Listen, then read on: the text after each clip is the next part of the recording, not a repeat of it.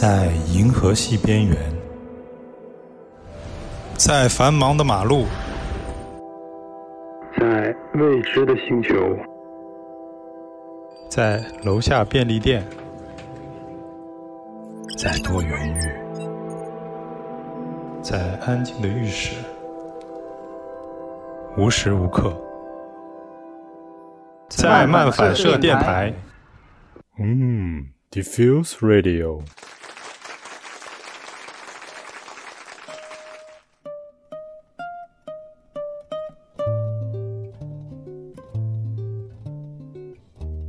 Hello，大家好，这里是漫反射电台，我是主播红瓶子，嘴都瓢了。我是 Hopo。太久没录音了，已经这期如果上传，我在这一两天内如果上传的话，应该就整整两个月没更新了。已经生疏了是吧？对，就又生疏了啊。主要咱们电台不更新，也没有人催更，所以就是特别的悠闲。那这一期咱们本来我是想准备说要做那个。啊，全能侦探社嘛，但是我后来想，我就我这个口条啊，我可能很难讲清楚这个故事剧情，有点有点难度。对于我来说，述说这个故事有点难度，因为里面这个有多线并进嘛，它是影视剧，它多线并进，然后我一起讲的话，容易讲乱了。然后呢，就一直搁置。然后最近呢，也没想出什么新的呃录音的主题，主要还是懒，还有干在干别的事儿。然后就就没没怎么录，那这期呢，就是觉得太久没录了，有一些有一些觉得跟我们的听众生疏了，听客们生疏了，应该应该再录一期，刷一下存在感吧。哎，对对对对，刷存在感。那咱们就聊聊这期聊聊，咱们聊聊最近都在干嘛吧。最近一直好忙啊，一直在上班。哦。上班中间还要再兼职，再干点别的活儿。哦。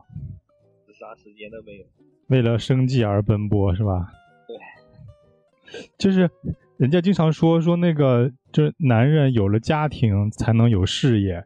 就是我现在好像渐渐明白这句话什么意思了。就是没有家庭的时候啊，就是事业不成功，就事业就是也也没事儿，反正够吃就行了，够养活自己就行了。但是有了家庭的话呢，就是有孩子啊什么的。就有一种压力，真的就不一样哦。你东西就压压的不得不往前啊，就是一种胁迫式的进步，是吧？哦，那那我我最近也没什么事儿，我最近就是在家看剧啊，然后刷手机啊，然后学习一下这个。我之前跟大家说，我学习那个 Blender 嘛，学一个。三 D 软件，然后是一个开源的软件，发现这个软件啊，我的学习速度跟不跟不上它的更新速度，就是我这儿我这儿刚刚学了三节课，对他那儿更新出五节课来，就是这种程度。啊，就是这个软件技术刚学会就淘汰了，但也不至于淘汰，就是说它的新技术出的特别快，就可能同样的这个方法，它新出的这些功能比以前做这个。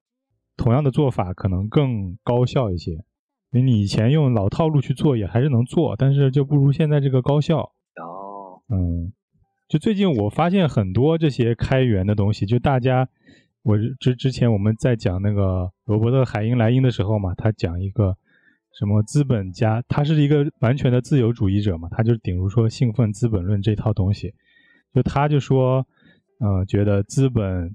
垄断版权这种事情会导致这个，呃，资本主义社会停滞不前，就难以发展。那这个版权最后怎么能解决这个绕过这个版权这个问题呢？就是，嗯，可以搞开放版权，是吧？就现在好多发现软件就开源版权了。对，他从别的地方在圈钱嘛。对对对，就是这个 Blender 它有一个什么？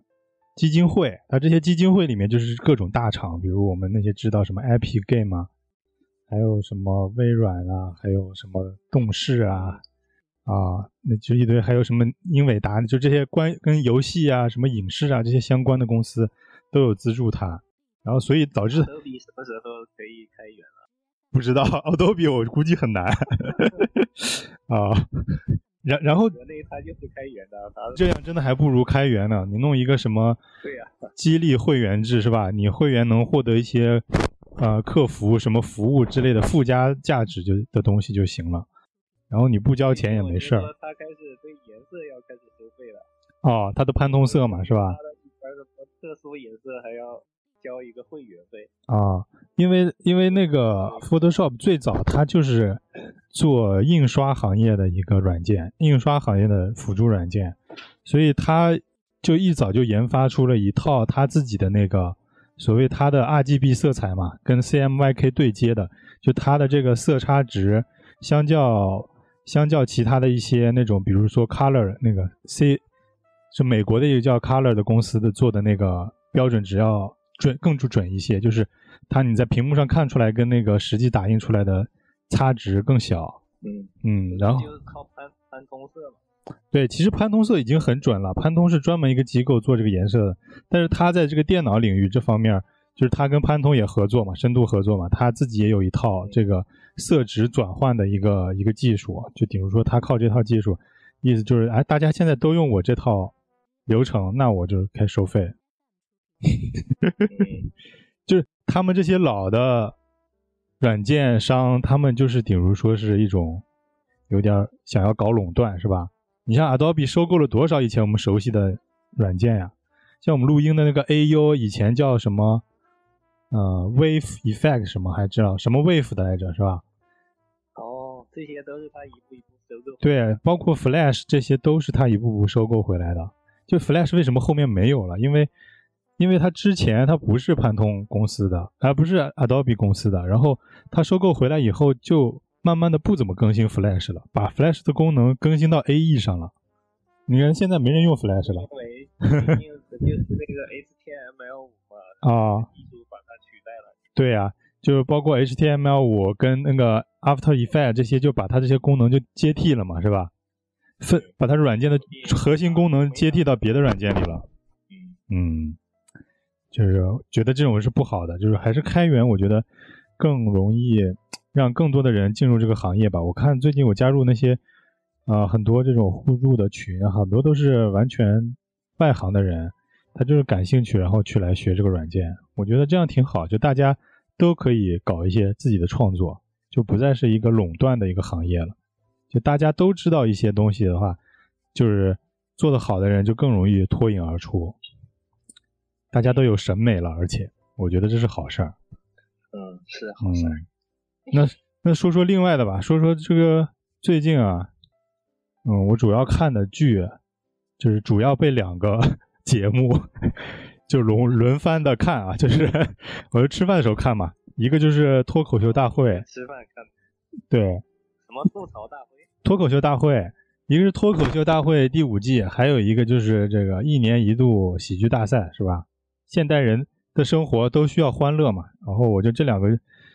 呃，综艺节目就轮番看，就刚刚看完这个喜剧呃脱口秀大会，然后又快周五了，然后周五呢就又开始播这个一年一度喜剧大赛，然后就就是这哎接着看，又又看到一个看到这个喜剧大赛，我每天吃饭看一段，每天吃饭看一段，一般它是个周五放出嘛，然后我一般周日或者是周一才看完，结果周二呢这个脱口秀大会就又更新了。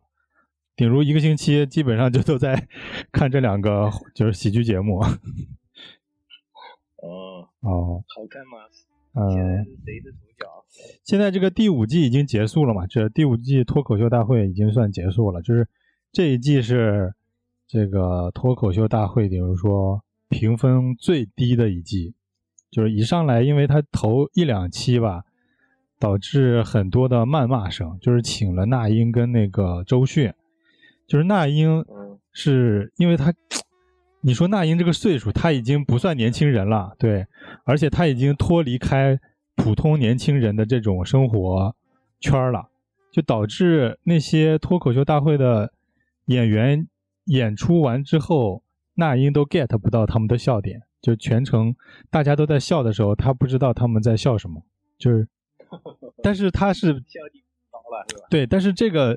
他这个赛制呢，规定就是四个领笑员都拍灯才能晋级，就是海选的时候啊，就头一两期。嗯但导致就是那英他们他听不懂，他就不拍灯，他也不不拍灯。对，但大家下面的人很多人都觉得很好，对，就是你凭什么找一个完全又不不懂笑点，然后又没听过脱口秀的人来评判一个专业演员？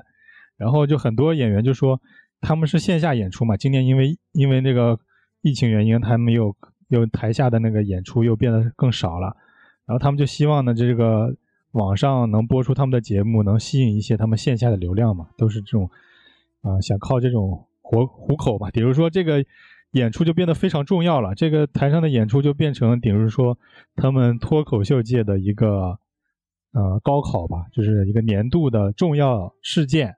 就所以那些演员都看这个事儿都看得特别重，那你这个事儿都已经推到这里了，结果你请两个业余裁判来评判这个节目，就显得有失公允，就是大家看都都不开心啊。这两个人都已经感觉过气的，什么人都多少年前的人，我非叫回来拍这种对，就是周迅还行，类型的，什么都可以。对，就是我觉得你像那英他们那种上什么《乘风破浪姐姐》是吧？就是对，就是姐节目可以，对。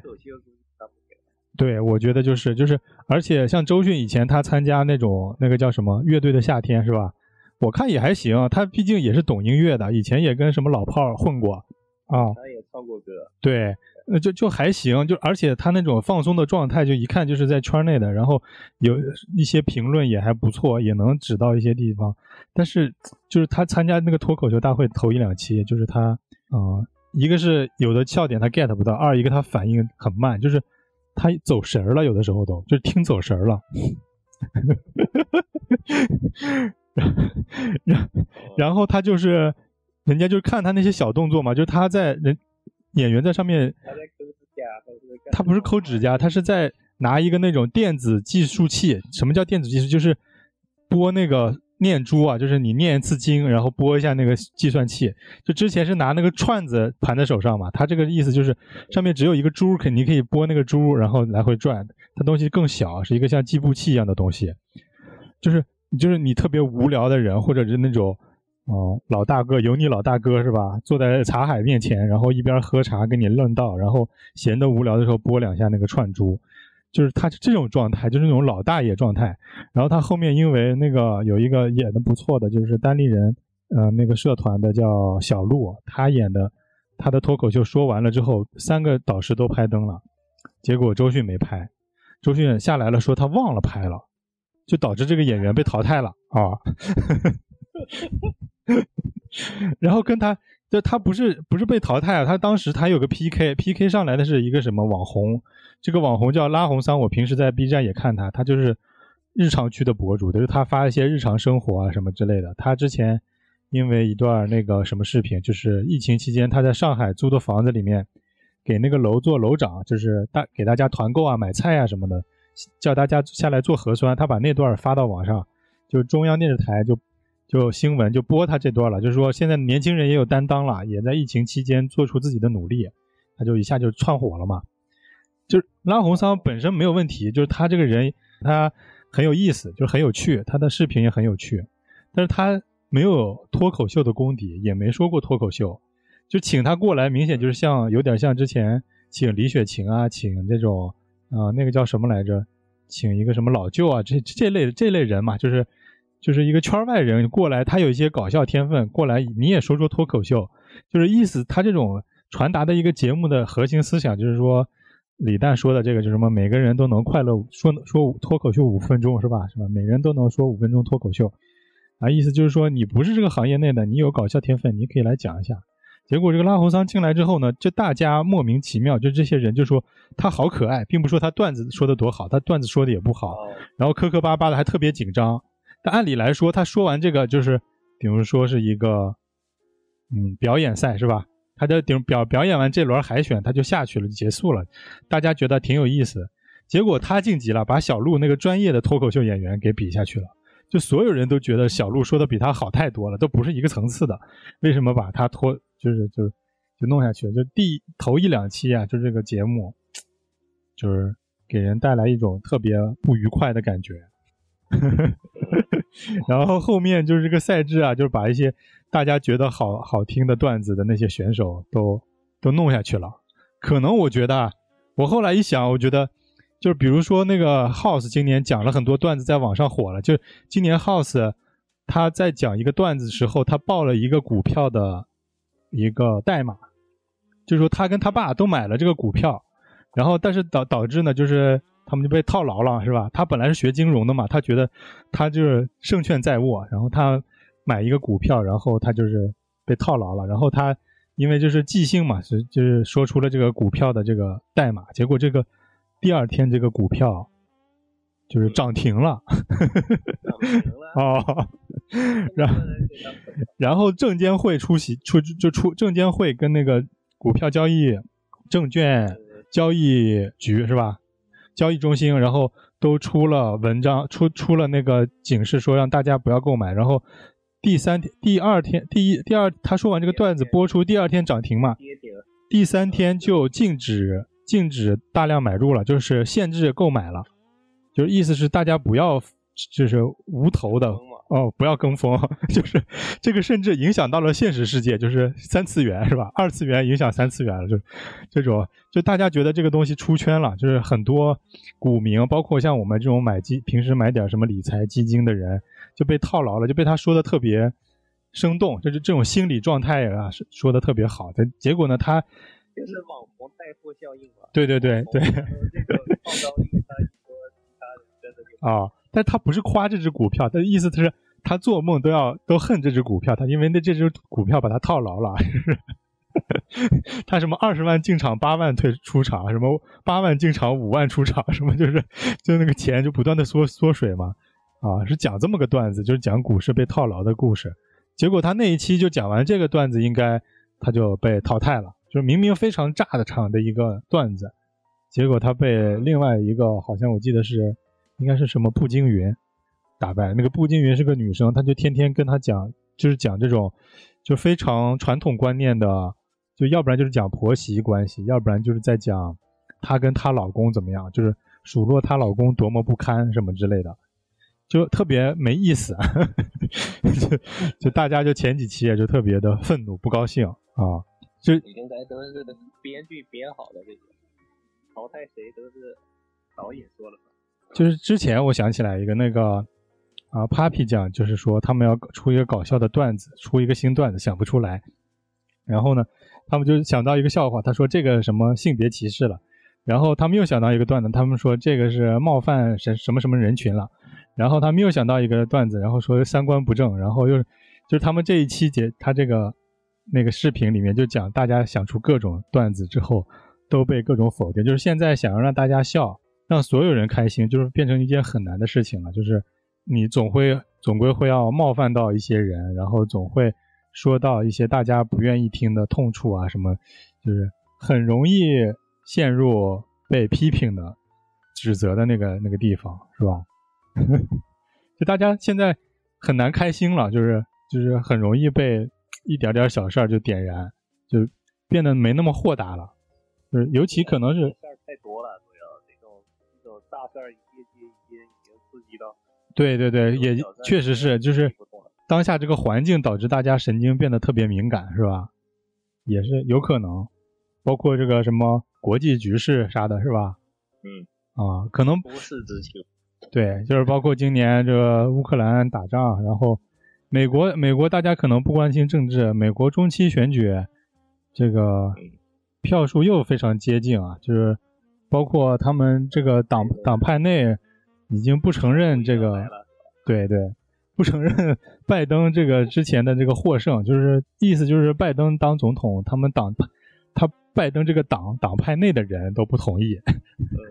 然后呢，这个国务卿这个之前大家都叫他老妖婆，这个叫佩洛西是吧？佩洛西最近也下台了啊，嗯，嗯，就是美国那边也特顿了？啊，是啊刚上台几天的怎么首相也 首相坚持四十五天。被被骂下去了。啊，网上不是还有个图嘛，就是他有一本书叫《我如何当上首相》的，反正他的自传吧，类似。然后这本自传还没，就是还没出版，然后他已经下台了。他这本自传的发售日是十二月二十三号，但是他已经于十月份下台了。啊，不知道，大家可能也得看一看吧，就是变成一个反面教材，就是说。这个什么样的人 写的自传？就他他他的能，我们尽量避过他觉得一些好的一些点，然后就是变成一个其他首相的反面教材，是吧？避雷指南。嗯，反正反反正呃，我我你你说到政治了，说到政治，我想到就是哦，我最近在看一些哲学入门的书，就是老是有些人生问题嘛，就是想说。哎，哲学是不是能解决、能解释一些人生的问题，是吧？咱们经常会会会会想，就是保安三问是吗？我是谁是吗？我来自于哪儿？我要去干什么是吧？我的人生何去何从是吧？问到这种终极问题的时候，就想看看哲学是吧？哲学说不定有答案。然后，哲学告诉你，我这几天看哲学告诉你，不要不要盲从，不要相相信他者，就是哲学让你。如果你要学会了哲学，就是你知道如何跟着自己的 follow your heart 是吧？如何跟着你自己的心灵走？然后他第上来举了个例子，说什么？就是我看到这个第一章啊，第一章讲这个亚里士多德之死啊，古代先贤哲学家亚里士多德怎么死的？就是最早的希腊城邦，然后研发出一种新的社会制度，叫民主制，是吧？就咱们现在一听啊，民主制不是就是全世界各地都实行的嘛，是吧？对。就是他们就是，对，就是就是这个民主制的雏形，就是亚希腊的民主制。然后当时呢，希腊民主制成成功以后呢，他们认为这个民主制是大家的意愿，然后没有人能驳倒民主制，就是就是大家来辩论，就是你们不服来辩，因为我们民主制的这个根基就是言论自由，就谁都可以说两句啊，你们说两句，但是。绝对最后会会有会会有人辩驳你，就说说说说倒你，就是说说这个啊，你的想法是不对。最后达到了大家的啊一致的同意，然后就这就是所就达到了真正的民主嘛，是吧？这这个想法是很好。然后呢，这个亚里士多德怎么死的呢？亚里士多德是被民主制投票投死的，就是怎么投死的？他说他说他反对民主制。哦。你说他惨不惨？对，等一下，我看看是叫苏格拉底还是亚里士多德啊？等一下啊，苏格拉底，我刚才说错名字了，苏格拉底。哦，嗯，亚里士多德是他的他的徒徒弟吧？应该我忘了啊。苏格拉底被被投，就是苏格拉底上来反对民主制，结果大家一致投票同意，就说就是你反对 民主制，你就去死。对对。然然后呢，他那他不是有徒弟吗？苏格拉底他有那些徒弟嘛，就跟孔子一样，有一些很多门徒跟学生。然后说你你就逃吧，赶紧跑。然后这个而且你可以可以给钱，就是他们当时的民主制，说就是呃大家不同意，但是我可以花钱平息大大家的愤怒，是吧？给钱也行。就是他家里有颇具家资的呀，就是说给钱也行，要不然你就跑，两两走两种路。呃，苏格拉底说不不行不行，我要为我的捍卫我自己的那个言论，然后我要殉道，所以他就就被处死了，他就没没跑没跑，就接受了这个惩罚啊，就是就是民主，就是一上来就给民主蒙蒙蒙黑了，就是说就是拿一个哲学家祭刀了，是吧？这个书门书里面叫祭刀了，就就你民主是好的，然后服从众议的是善良的一个。呃，公平的一个社会制度，你上来就把一个哲学家给砍死了，这是这这是好的吗？就是非常偏颇，啊就是意思就是说，你任何制度，你说你好，其实都都不可能完善，都都要那个什么哲学来做做批判，但是他们就上来就，所以我现在看到很多就是说国外这些民主啊什么这些，我就看以前说这个民主这个词儿特别好，但是。就大家只听了这个词儿的表意，就是就是民众的意见是吧？嗯，哦，就是跟着大家的意见，就多数少数服从多数嘛。这个民主就是服少数服从多数嘛。然后多数的意见使大家都很快乐，是吧？嗯，那问题来了，就是万一少数的人是对的呢？啊，就是，啊，多数很多人都是无脑跟风的呀。对呀、就是啊，呃，对，还有一个问题就是，尤其是在这个资本主义社会下，谁最有话语权？就是你我啊，就是就比如说我我没有没有权，我上来我我在推特上骂伊隆马斯克是吧？嗯，那我有没有可能会被账号会封禁？是不是？那肯定啊。对，Twitter 这个是他的了。对呀、那不就完了吗？那伊隆马斯克的话语权跟我一样，话语权是一样的吗？肯定不一样吧。伊隆马斯克他要发发一个 Twitter，，他他还要让他如果让自己背后说，用户都看到，对对对对他让所有用户都看到。是啊，就是这个想法，就是他觉得他是想让所有人都看到他的言论的的强度就比我的强度要强，那我们俩就不站在一个同等的声量上，是吧？在这个互联网时代，声量不一样，就代表你谁谁嗓门大，谁就能那个被听见嘛，是吧？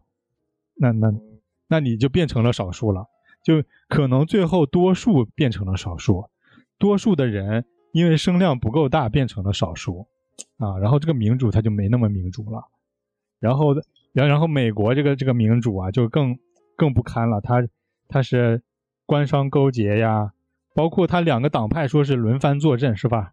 它两个党派呢，你究其历史呢，其实是一个党派分成了两个阵营啊，为什么都是嗯都是同样的一个旗子，一个上上面是画着个大象，一个画着个驴，就是一个叫他们是互相嘲讽大象和驴。大象和驴，一边骂对方是大象，一边骂对方是驴，但是他们的那个背景图都是一个星条旗的，是吧？但是没有星星，没有星星，只是条条状的啊。这那个就是代表他们最早的成立这个，他们最早这个整个党派他们的党分开的一个。我具体历史我不是很了解，但是我知道这两个党派是一个党派分出来的，包括包括咱们台湾省说是他们搞这个民主是吧？台湾省这个民主啊、一个国民党，一个民进党是吧？两个党派是吧？啊、国民党呢就是老国民党发展过来的，然后呢，民进党呢就是国民党的余党余党啊分分裂出来的。分裂出来一个小党。对对啊，那那他们的。他们的其实的政治方向呢，基本上是一样的，是吧？他们政治见解，甚为甚至可谓说我们所谓说的这个三观，其实是非常接近的，只是有一点点不一样。他们大部分上是互相认同的，可能呃分歧在一些个别的点上，是吧？嗯就就比如，就好像我在我看来，在我这种不信教的人看来，基督教、天主教、东正教，他们都相信上帝存在。他们虽然是三个不一样的教，但是他们总体上是一个教派衍生出来的，是吧？这种这种啊、关系嗯是吧？但不是说不是说佛教、道教跟儒教，咱们咱们三教互争是吧？天主教咱们四教互争啊，不是这样的教派互争，而是一种就是说，它教派一个教里面分出了两个分支，然后这两个分支在互相争，那我觉得也没有那么民主嘛，是吧？对对对，哦，反正反正他们争来争去，就是其实都是内定好的。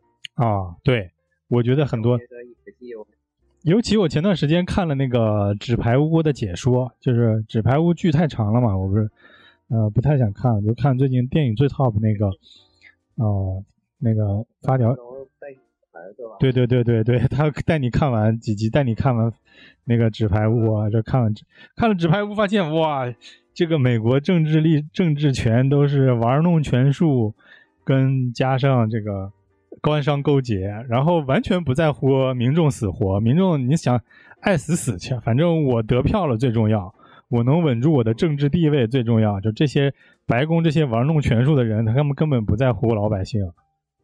那肯定。哦，甚至可以把老百姓当这种什么砝码去牺牲啊！对对对，对呀、都是他的棋子儿，想怎么用怎么用。哦，然后这里面顺道也黑了一下这种所谓的 NGO，就是国际这些什么组织。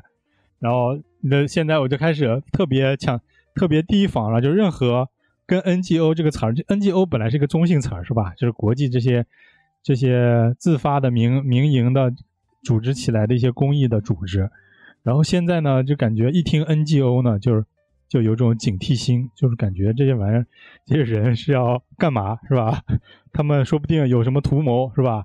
为什么要来大发慈心、善善行？比如说之前那个啊，什么发条，呃，不是回形针，是吧？他们有个 B 站有一个用账号叫回形针，就是讲科普啊，什么讲讲讲说什么中国这儿吃海鲜导致非洲森森林什么怎么了？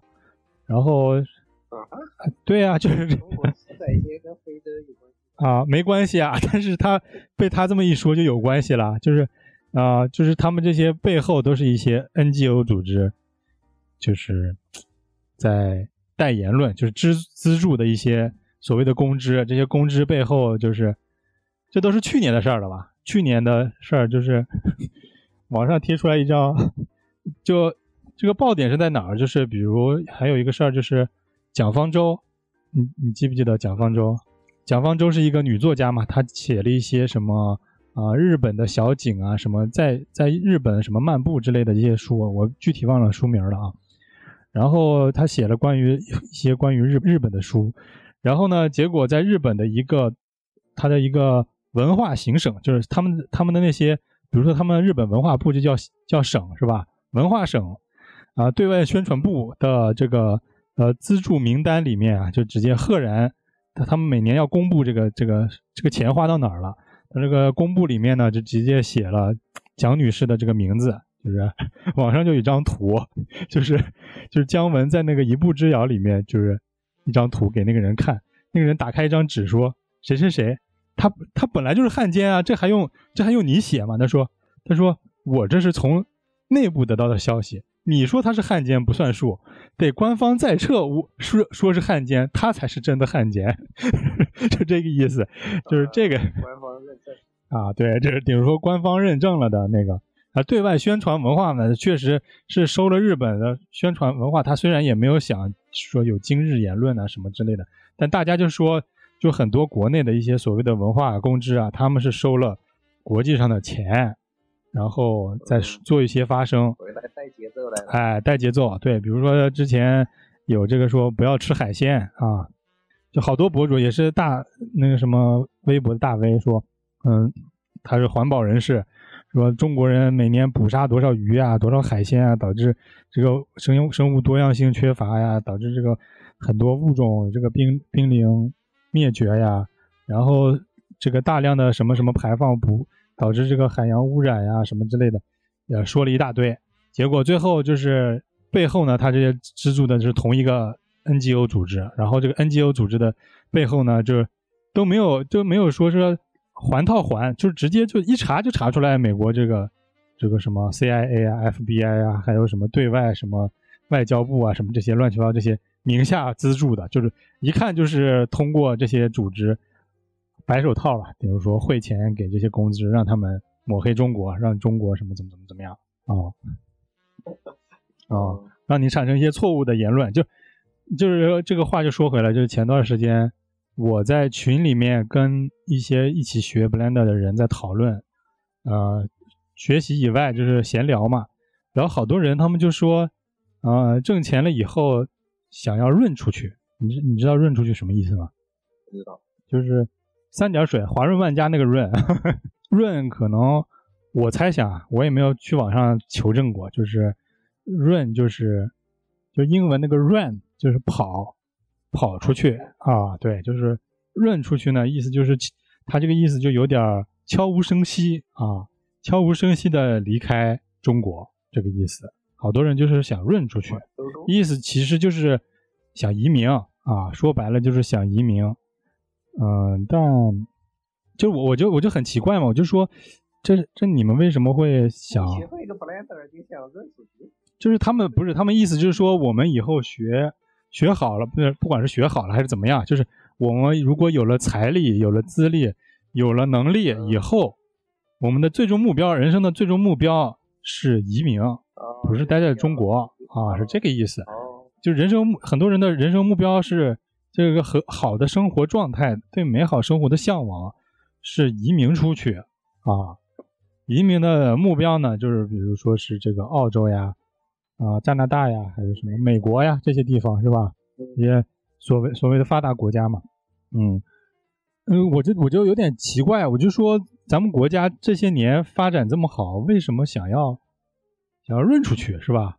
就而且网上我尤其经常看小红书，他经常会就是有一些人就说想要润出去啊，然后甚至有些人就是晒一些在国外的说怎怎么好，国外怎么怎么好啊，然后相反的有一些在国外的博主在在天天在国外，然后骂骂国外这些多多糟糕，生活状态多糟糕，然后天天街上零元购这些东西，然后说国内多么多么好，但是他在国外待着是吧？对还是不回来。啊，对，啊，包括包括前几天有个新闻，不是这个冯小刚是吧？肖钢凤跟这个范旭是吧？但这夫妻两个就是已经已经移民到漂亮国了啊。嗯，这这个就是他他他们这个这个想法，我就是我我不太懂。包括咱们最近，呃，我我不是没没有任何指指责的意思，就是咱们最近好朋友那个。呃，茴香豆他不是也也移民去美国了嘛？不过他移民，我们是知道他因为有这个呃实际上的这个事业事业上的事情是吧？就是有工作工作关系、工作需求，需要到那边去生活。那咱们知道，但是很多人他就是他的最终目标，比如说你就拿冯小刚说，他冯小刚他不是要在美国拍片吧？是吧？他拍片还是回国拍吧？他这个待不下去了。他的比如啊，对对啊，还有就是他的。他的这些制作团队啊，什么都在国内。他去这个美国啊或者换美国国籍，他是有这个，他不是一个工作需求。那为什么就很多人想要所谓的润出去呢？就我我首先有点不懂啊，就是比如说以前像以前，嗯，我父母有这种想法，我觉得是正常的，就是他们经历过一些艰苦的年代，然后尤其呢，就是改革开放以后呢，看到了很多外来的国外的一些先进的想法。跟一些先进的，嗯呃生活状态是吧？就是发达的状态吧，就是各方面，你觉得人家家里富，就是觉得，呃，人家家什么都好呗，就这种这种形态嘛。当时确实，咱们中国人那会儿都都都比较贫苦，比较穷困，是吧？肯定是。对，包括。对，包括一些咱们说说说不直白了，就是政。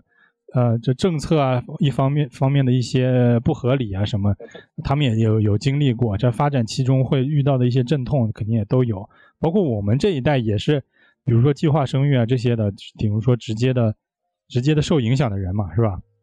他们就有些对对对祖国有些有一些失望，可能说抱希望于一个外国，但是但是这个外国是媒体渲染出来的一个说，他们比如说美国多好。我呃多安居乐业呀，啊，这是也是媒体渲染出来的，是吧？呃，这包括最近网上渲染说美国天天枪击案啊，零元购是吧？警察直接就是掏枪就没等人家说话，直接就对黑人兄弟一顿乱射是吧？嗯，天天种族平等，天天就把黑人对啊，黑人不当人也就算了，宣传种族平等的时候。黑人、白人啊，放在一块儿说我们种族平等，就是没有亚裔跟印第安人，这这就叫这这，他们的种族平等是黑人跟白人种族平等，没有没有亚裔跟西班牙人跟那个印第安人是吧？这三个主义不在平种族平等的视视线里，对，啊啊，就不管怎么样，正正说反说吧，反正他们是从这个媒体的视野里，他们觉得。啊，美国是一个好的国家，但是现现在已经不一样了。咱们国家已经从这个势头上可以发看见，就是我们国家在越来越好。包括我跟 Hope 也是从新加坡回来的，我们并没有觉得外国比中国好在哪儿去，是吧？一样的生活，一样的工作，为什么不回国更舒服呢？说的也是家乡话更亲切，是吧？你在国外还受到什么种族歧视啊，然后还天天那种族歧视这种东西，不是说明面上你在大街上那个人说你是。什么黄皮杂种啊，什么之类的，说你是 chink 是吧？呃，中国佬什么之类的，不是这这种歧视是表面上的，那种那种歧真正的歧视是升职加薪没你的，发放福利少你一份儿，然后移民局天天刁难你，是吧？这这这种这种才叫歧视，天天为难你，不跟不让你好过，然后扔垃圾明明有垃圾点，把垃圾扔你们家门口，这叫种族歧视，嗯，是吧？对啊，这就是你要出去还要受气，在别人家土地上跟人家抢饭吃，人家这些国家不管是美国、什么新加坡什么的，不管多清华的国家啊，马来西亚、菲律宾这些国家，只要一出事儿，就说华人抢了他们的工作机会啊。然后就开始街上搞暴动，然后就是说说华人抢了他们工作机会，华人有罪，华人有钱，就是就是现在他们不敢搞犹太人了，但是他们可以用用搞犹太人的方式搞中国人，就是这样了。哦，他们为什么不敢搞华搞韩国人？就是韩国人疯啊疯批，就是韩国人因为可能是真敢打？对真敢打，真敢掏枪，就是。韩国人就之前美国八几年、八九年有一次，就是也是反华运动。反华运动的时候呢，啊，这个就就展现出这个亚洲各国人的不一样的这个状态。就是日本人有钱，日本人大部分呢就是撤资，要不然就去富人区躲着，啊，就就要不然就飞回日本了。然后呢，像中国人很多那些中国华裔，他也没有国，他国籍就是英美国的嘛，他没没地方逃。然后呢？呃，中国的华人呢，就就围围在这个，就是就是蜷缩到这个 China Town，就是华人唐人街了这这一块了。然后呢，就是不经营了，不开店了。这段时间，这它是一个暴动期间嘛。然后呢，打砸抢。然后到了韩国这儿呢，韩国的店，他韩国人大部分是开便利店的，韩国人便利店照开。然后这些黑人呢，还是什么暴动者啊，他们。来打砸抢的时候呢，他们便利店不是一层，就是有点像大家可以看那种加油站那种便利店，它一层的，楼上有一个，就是房顶是那种立起来的那种招牌，是吧？他们就在房顶上当那种防御工事一样的，就在。房顶上架机枪，就变成那种碉堡了。咱们玩红警里面这个普通民用建筑物，站上兵之后就变上变成那个防御工事了嘛？对，对对对，他们就我从那个照片里面看，就是韩国人就把自己的超市，除了那个超市的正门门是开着的，你可以进去买东西以外，其他地方都围起来，包括玻璃上上的是那个那个木板啊，就是 围起来变成了一个防御工事了，就是碉堡。直接曾经说那个韩国人跟在街上跟这种呃暴徒对射啊，非常的拼命，非常的敢，导致于后来这些闹事儿的人啊，听说是韩国人，就是就不太敢惹啊，就是比较彪吧，是吧？对，啊，应该这样子。对，但是但你你话说回来呢，就是还是这种，不管你在哪儿，你总总归是不如在家，是吧？啊，你你在到哪儿都是外地外人。就是你看，就是华裔人，他们已经所谓的 banana，就是都已经就是美化到那种程度了，就他是后第二代移民、第三代移民了嘛，他可以说他已经是美国人了。但是只要你是皮肤是黄种人，都会被遭到歧视。就是你在那儿住了，你从那儿出生，在那儿成长，还是会被遭到歧视。那那很为什么？就是说很多华裔，就像中咱们。啊，中国什么汶汶川地震啊，什么这些华裔都义不容辞的要捐助，啊，要帮助咱们国家。然后，啊，他们认始终认为根是中国，是吧？中国这个国家是他们的根，他们即使国籍在那儿待了多久，他们这个根还是中国，就有这种认同感。就是为什么你要润出去？再有话话又说回来，他说是觉得自己待的这个地方不堪。但其实你到出去以后呢，你会发现还是家里好。就是很多人我觉得抱着一种错误的认知，觉得外面就一定要比，啊，先让他自己先出去看一看呗。对对对对。但是很多人也有一个问题，就是说，呃，我之前认识就是听一个主播，就是那个引力电台，引力电台的那个大不是大周老钱，老钱是以前在美国生活过的。嗯。他从小学毕业以后就在美国一直生活到大学毕业回来，就这么一这么长一段时间都在美国生活。然后他就说，他当时他有个舅舅，他那个舅舅是一早就是等于说改革开放第一波就去了美国。然后他那个舅舅属于在华人圈华人的一个就是挺真实的写照，就是跟那个以前北京人在纽约一样，就去了刚开始打零工开出租，然后后面做做做做好了，变成一个。出租车公司的一个主管，就比如说是调度这些出租车的，就他现在是这么个职位的一个人，就混了这么多年，也在美国待了一个三四十年了吧，是吧？那他回国以后，他感觉非常震惊，他已经就是他认知中的中国跟现在的中国完全不是一个，就是觉得非常震惊，说中国怎么发展这么好？即使他是一个华人，这么关注中国的新闻，他不知他回来以后才切身感觉到，哇，中国怎么变成这样了？就怎么变得这么好了？然后他在美国呢，住的是中产阶级的那种房，就是也不能算好，不能算差。但是他每天凌晨四点就要起床就上班，就因为出租车公司嘛要调度嘛，然后晚上上班上到八九点钟，就这么这么累，就每天这么累，能保持他这个职位跟工作在那里，就他反反观他的工作可能还没有国内，如果你同样以这种啊努力在国内，你其实也过上一个不错的生活了，我是觉得啊。中国出租车都快没了啊！就就是就是说嘛，比如说他他是没没有选择，他这个舅舅是因为没有选择，当时在干这种比如说比较粗笨的这种活嘛，就是很多那个我们看那个北京人在纽约那些什么姜文他们去了美国，不是一上来也不是端盘子嘛、洗盘子啊这些，呃华人开的餐馆里打工嘛，开始干嘛？对啊，你很难有什么说上升的。你是音乐家，你就直接去了美纽约，你就能百老汇上什么演出什么的，不太可能。肯定你得经过一一段时间的这个底层的摸爬滚打，是吧？除非你在那边已经有一些资源，就是有一些人脉资源，有一些工作机会了，就找去找你。如果人生地不熟的，你去过了，你就这样，你去了就是这样。啊，这就就是感觉，我我我并不觉得，个人意见，我并不觉得这是他外国有多好，就是。大家不要盲目的觉得就国外就好，就咱们咱们如果都按润这种方式说的话，咱们算是润回来的是吧？哦，然后呢？哦，刚才忘了说了，我们还看了另外一个节目，就是两个喜剧节目，一个脱口秀大会，另外一个那个一年一度喜剧大赛是吧？我反正都没看，就听你说吧。对，一年一度喜剧大赛就去年非常多的经典的。有趣的什么互联网体检呀，什么我父亲的葬礼啊，啊，还有什么江东明的那些，就是先生请出山呀，先生不出山，什么什么这这之类的那种好笑的段子，就是今年呢，然后大家对这个节目都抱着期望挺高的，然后第一期、第一两期这个节目开场也不错，就是那会儿因为他第一两期开的时候，这个脱口秀大会就正好这个赛程到了。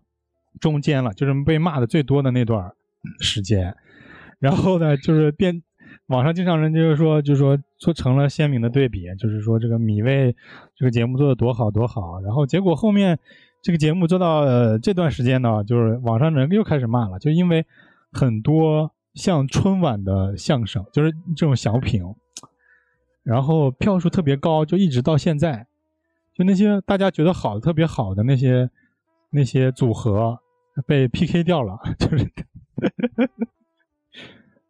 哦，嗯，然后网上又开始骂了。其实看这个就是主要看网上人怎么骂，骂的他会说的精彩。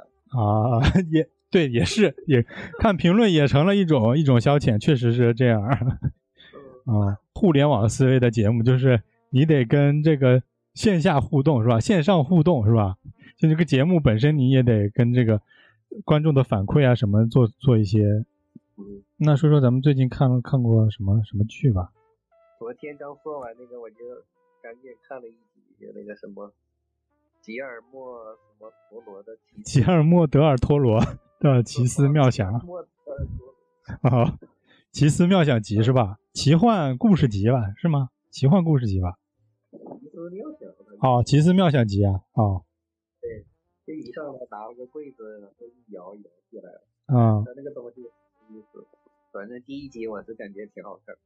他那个柜子就是那个咱们以前玩过那个叫 Room 的那个游戏，就是欧洲的一种类似咱们的九连环的一种装置，就是一个盒，它有很多机关，你打开这个机关，发现另外一个钥匙什么之类的东西，然后拿这个钥匙再开另外的机关，那一层层解谜。解谜游戏里边好像是有。对对对对，它这个盒出来的话，真有吗？那个真的有，真的有，现实中有这种盒，但是但是没有像我们游戏里玩那种盒那么复杂。但是 Room 这个房这个游戏出的时候，啊，网上有人还真的就把第一关的那个盒做出来了，就是哦，就那么复杂，说有几千个零件，八千多个零件都能都能正常运作的，都能正常运作，哦那就厉害了。哦，非常非常牛逼，就是国外的手工艺人还是很厉害的，因为他那个游戏是三 D 做的，他不需要真的，他只要让你感觉它合理就行，它不用真的合理，是吧？但是真的有这个网友就是靠这个结构，看怎么打开怎么打开，就是精心的设计，然后做，然后做出来了。我看了我也是非常的惊讶。官方都不知道能不能做得出来。，对对对对，啊，这故事你看到第几集我看了三集了，啊？都是恐怖故事吧？十分钟差不多，四十分钟一集。啊都是每反正就是他故事讲的挺清楚的都，反正就挺挺抓人的。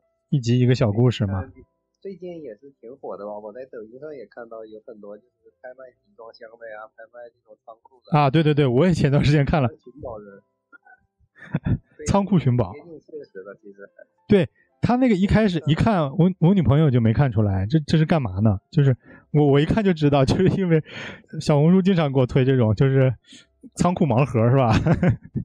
啊，我就说在那个抖音上面嘛，我经常能刷到这种上面花几百美元买了个集装箱，对对从外面撩一眼，然后就开始竞价嘛，竞价然后买从里边搜宝，对，里边各种东西都可能有。美国好像还有一个这样的电视节目，我还看那种解说点讲这种电视节目的，有买集装箱的，有买那种废弃仓库的，是吧？对，仓库寻宝的嗯，挺多的，对，有几个中国的主播，然后专门在美国那边儿什么在什么里边寻宝，仓库寻宝也是就是这种竞标，然后几个人拍卖，谁出的价高就是谁的。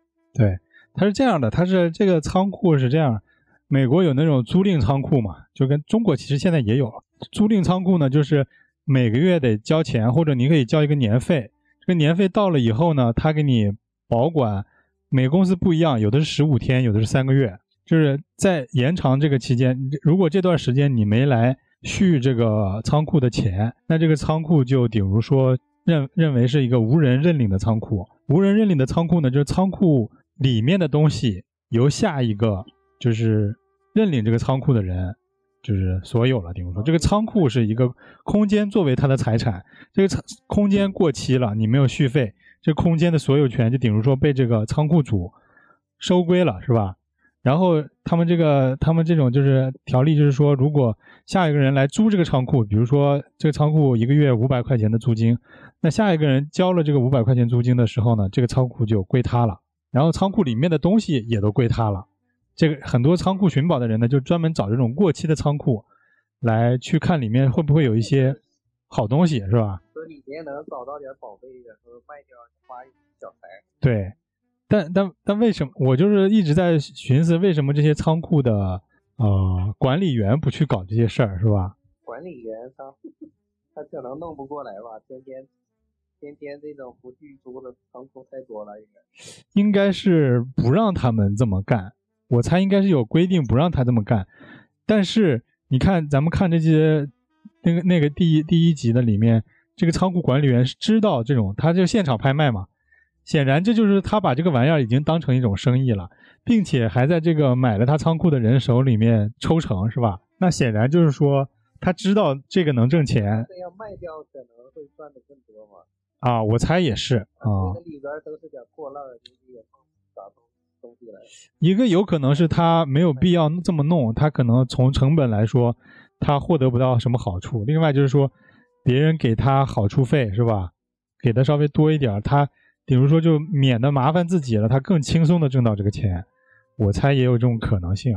再有一种可能性就是有规定不准他们直接接手仓库。嗯，反正这个故事就讲的很很简单的一个故事，这个人开盲盒开到了一个好东西是吧？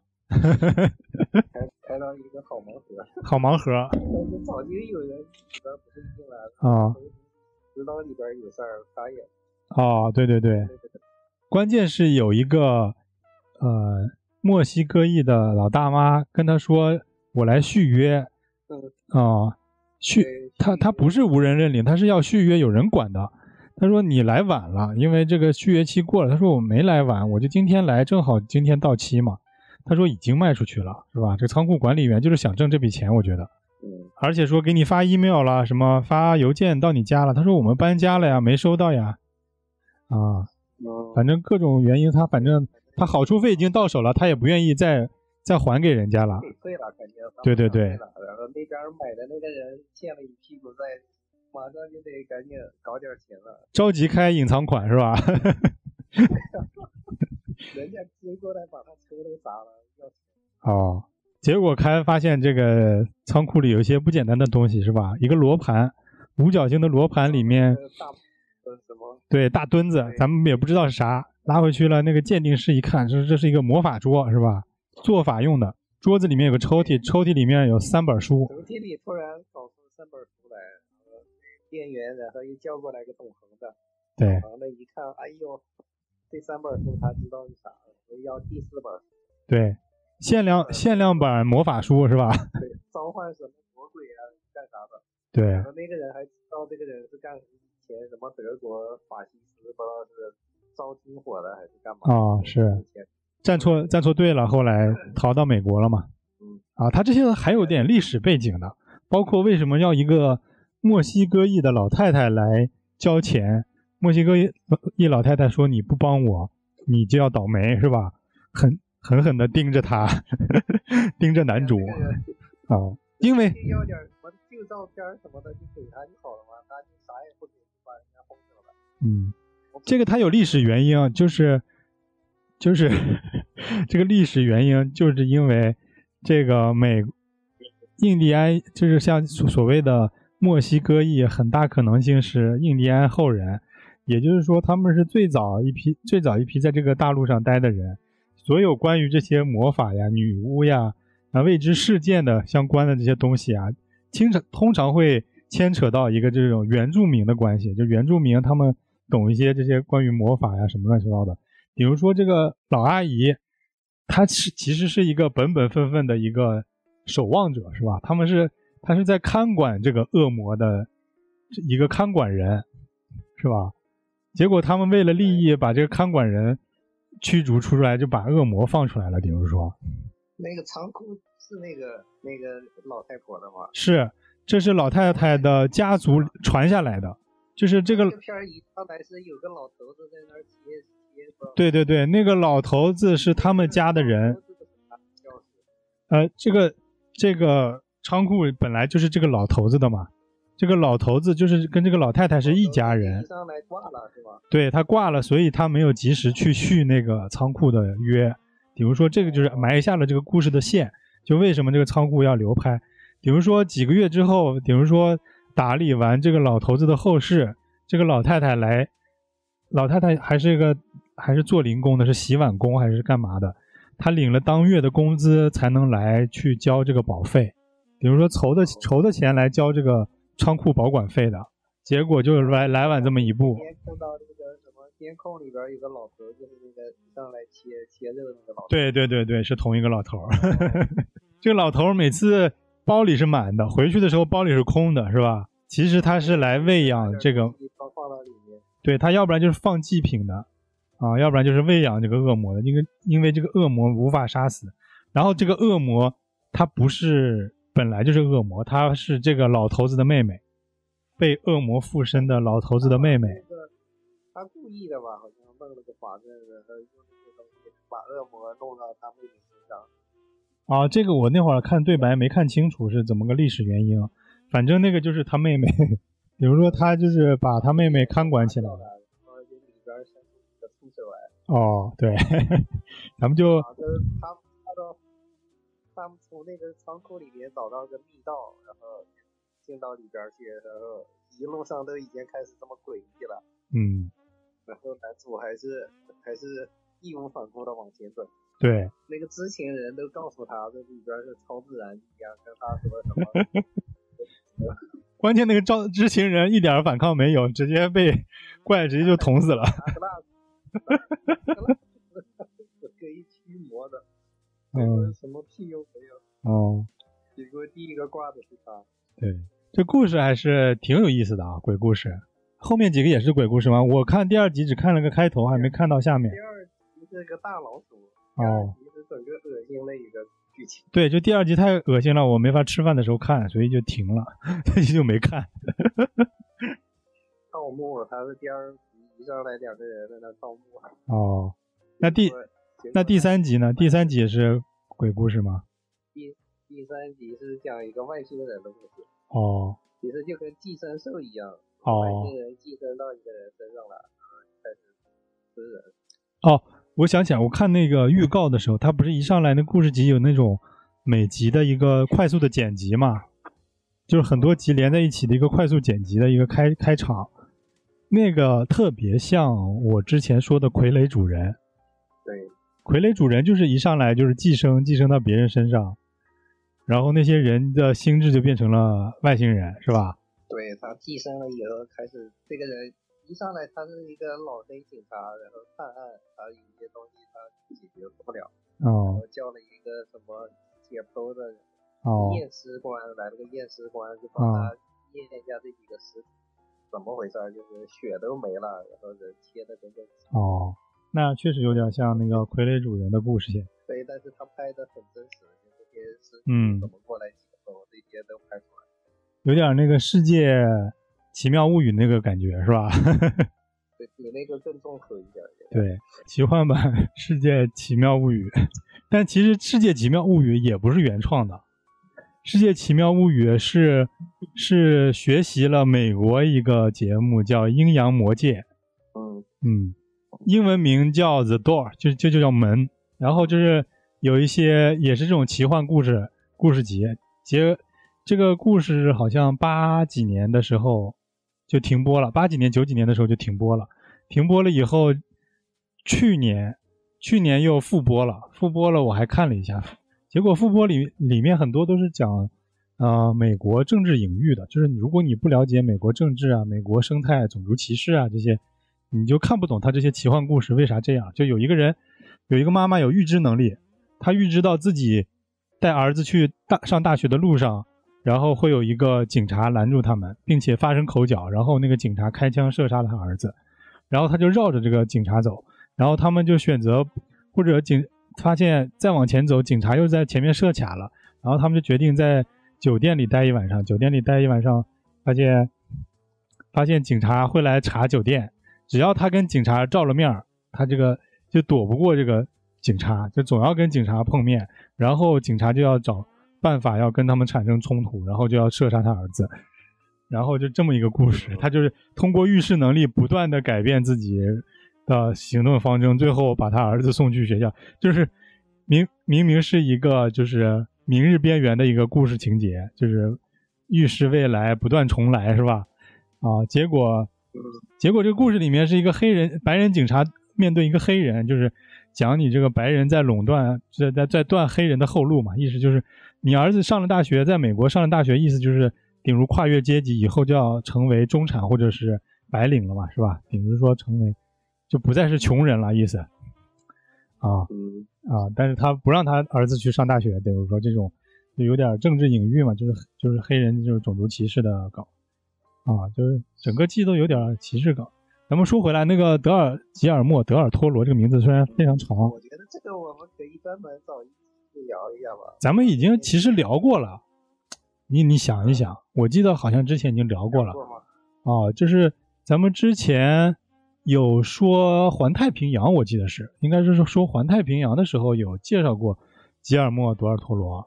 咱们这里简单介绍一下他吧，他是拍过一个大家都所熟知的《潘神的迷宫》啊，《水形物语》《地狱男爵》啊，《环太平洋》是吧？这几部都是属于他的成名作吧，算是比较有名的作品吧。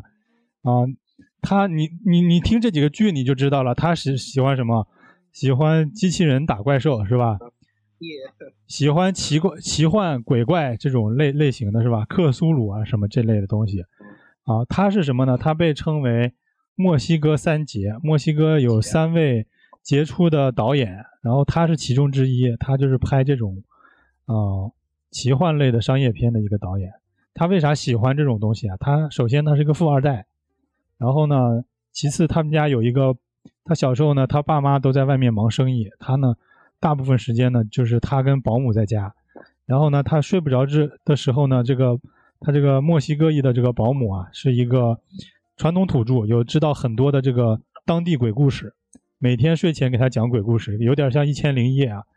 但是从小就在这种恐怖故事的环境下熏托、熏陶下这个长大，他就对这种恐怖故事、奇幻故事这种特别着迷。然后，然后呢，因为他又有有有钱，家里是富二代，所以他。从小就收集这些哥斯拉怪兽啊，什么机器人啊、变形金刚啊这些东西，所以呢，就是长大了，他就对这种，比如说是一个粉丝，慢慢的变成了一个导演，他特别会懂得如何呈现这些恐怖的元素啊，包括这些怪物打架的一些精髓，是吧？环太平一杨一确实现在再看特别特别有意思，特别好看，就是虽然是。机器人打怪兽这么简单的套路，但是就是看着特别过瘾。嗯嗯，对，反正他这个剧集里边把实体这个东西拍的就特别他他本身啊就是一个手办控，就是他特特家里收集了特别多的手办，道具做的也太真了。对，然后他因为拍完《潘神迷宫》跟那个《地狱男爵》之后，出了一本，就是他的奇思妙想集，是这个他的奇。真的一本书啊，他叫《奇思妙想集》，就是讲他怎么做一些怪物设计的。就这里面那些潘神的迷宫，包括那个啊地狱男爵，这里面很多怪物，他都是他导演本人自己设计的。然后甚至他参与了制作过程，很多很多这些最后做成的这个道具，他自己家里有收藏。他那个家就是他那本书里面就在他家做的采访，他讲这些设计的呃灵感来自于哪儿啊？啊，有哪些啊？就是可以参考的一些什么北欧的妖怪啊，什么之类的妖怪，他讲这些设定的。然后这个整个场景呢，就是拍他家里的一些陈列。他在美国的一个住宅呢，是一个别墅。他的别墅里面放的全是这种怪物、呃异常生物、什么机甲的之类的这些手办。但是有的很多都是一比一的。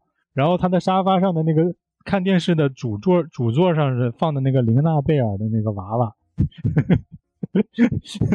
他说他看电视的时候有林娜贝尔那个娃娃在边上，他感觉不是一个人，他他不是一个人在看电视，他是感觉有人陪他看电视。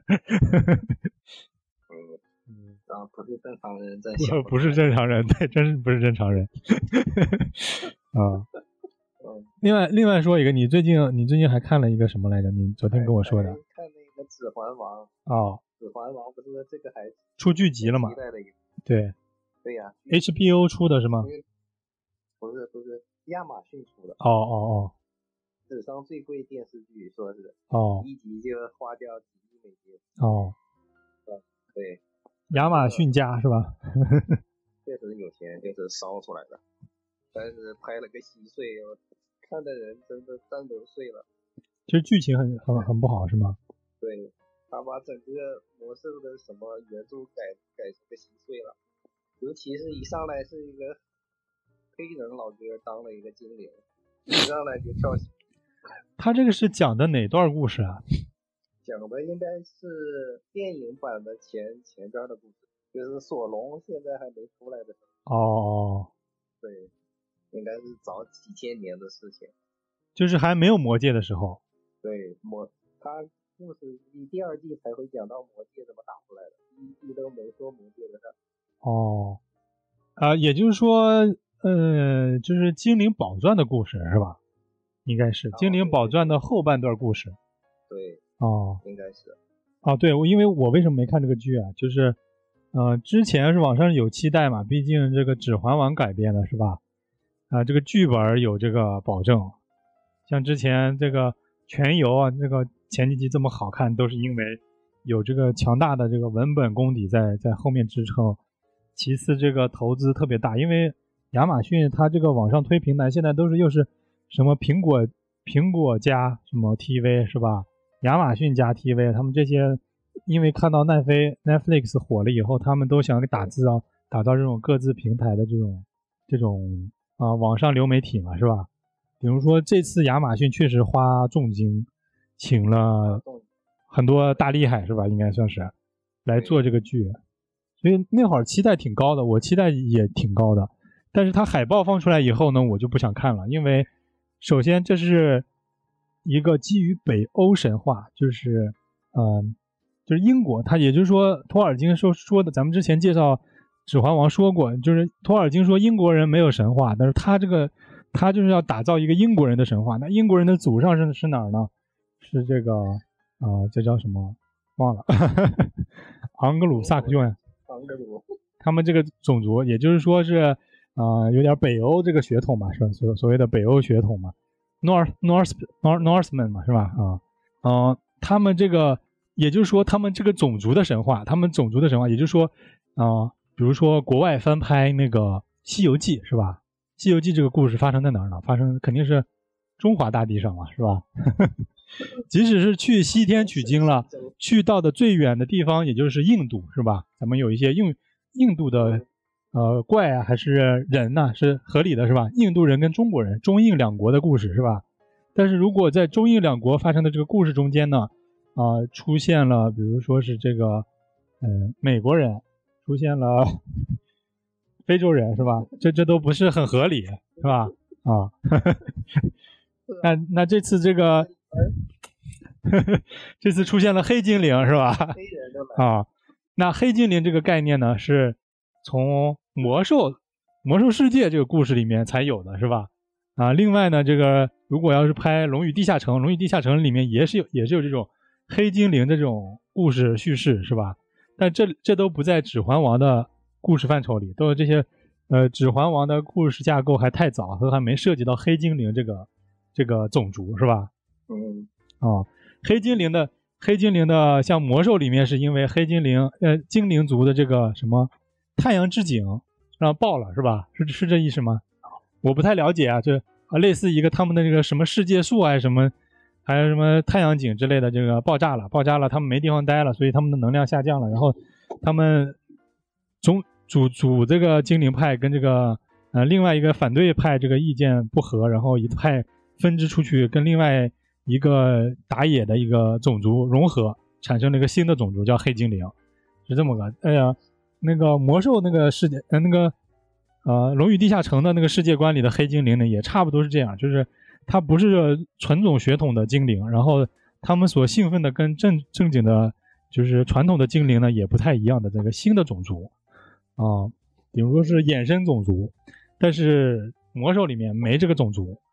啊、那你演一个黑精灵呢，就显得非常的政治正确而不合理，是吧？对。但整片儿里边就这么一个黑精灵，其他精灵都是白哦，对，很奇怪。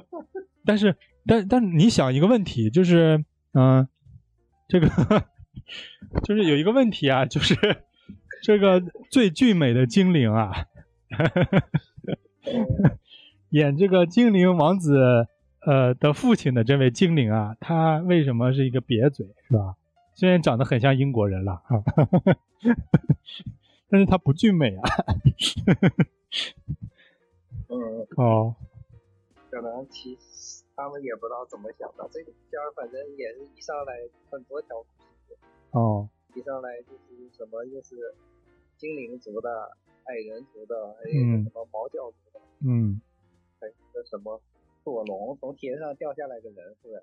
哦，就像个星一样掉下来个人，上来还给你搞个悬念，不知道是谁。